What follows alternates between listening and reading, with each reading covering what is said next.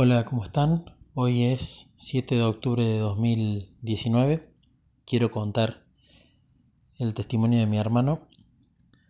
Tiempo atrás conté un poco cómo Jesús me mostró regalarle una computadora para el regalo de mi hermano. No lo voy a contar entero porque para que no se haga largo, pero básicamente mi hermano me dijo eh, cómo me lo iba a pagar a, este, ese regalo porque se sentía que, que era demasiado. Y bueno, yo hablé con Jesús y le digo, bueno, le voy a pedir que vaya un momento a solas con Cristo. Y le dije, bueno, para pagármelo, me tenés que acompañar un momento a solas con Cristo. Y aceptó. Y bueno, fuimos a este retiro en, en los quebrachos de este último fin de semana. Mi hermano no, no es adventista, no pertenece a ninguna iglesia, simplemente se empezó a interesar un poco porque, bueno, había visto cómo el Espíritu Santo había actuado en mi vida y le llamó la atención los cambios y el corto tiempo en el que fueron producidos por el Espíritu, ¿no? Entonces fue, fue y fue de bendición, eh, hizo todos los momentos, la vigilia, me manifestó que no le costó hacerlo, que le fue natural hablar con Jesús, que no tuvo ninguna dificultad para llegar a los 20 minutos en las meditaciones de la Biblia las pudo hacer, por ahí no le resultó tan fácil. Y cuando le pregunté cómo le había ido en la vigilia, me dijo, hermano, yo soy medio avasallante. Me dijo, hermano, yo después te voy a contar, pero necesito procesar mucho todo esto porque, bueno, se sentía un poco raro en el lugar y, y, sentía que con el pasar de los días iba a empezar a entender un poco todo, ¿no? No dijo que iba a volver un momento a solas, pero tampoco dijo que no iba a volver.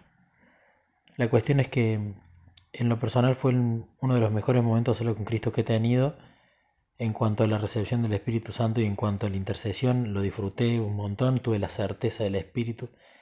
Eh, fue hermoso interceder por otros y en particular interceder por mi hermano.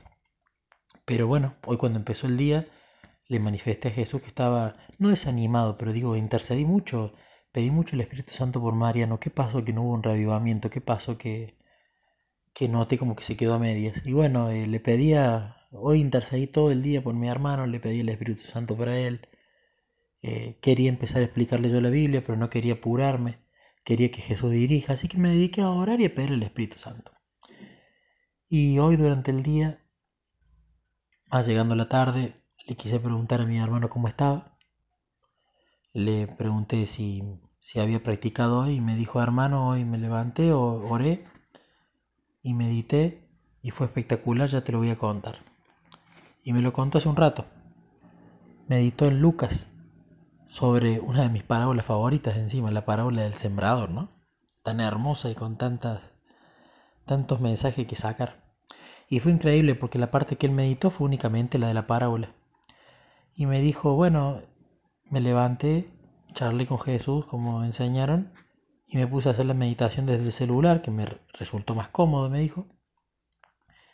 Y bueno, yo el mensaje que saco, hermano, que me animó mucho esta parábola es este. Y me empezó a decir el mensaje que él había sacado de la parábola. Y gloria a Dios por eso. El Espíritu Santo claramente lo usó, me dio el significado de la parábola exacto, como si hubiera leído la explicación. Y él entendió que tenía que permanecer todos los días y practicar esto todos los días si quería ser un suelo fértil para que esto siga creciendo en él. Así que me dijo que se sintió reanimado, que le gustó mucho y, y bueno, que quería compartirlo conmigo. Así que bueno, quiero compartir este testimonio para la gloria de Dios y como el Espíritu Santo una vez más a alguien que no conoce absolutamente nada de la Biblia, como pasó en mi momento, que yo ni los diez mandamientos originales conocía cómo el Espíritu Santo le, reveló a mi hermano sin que él se dé cuenta el significado de esa parábola.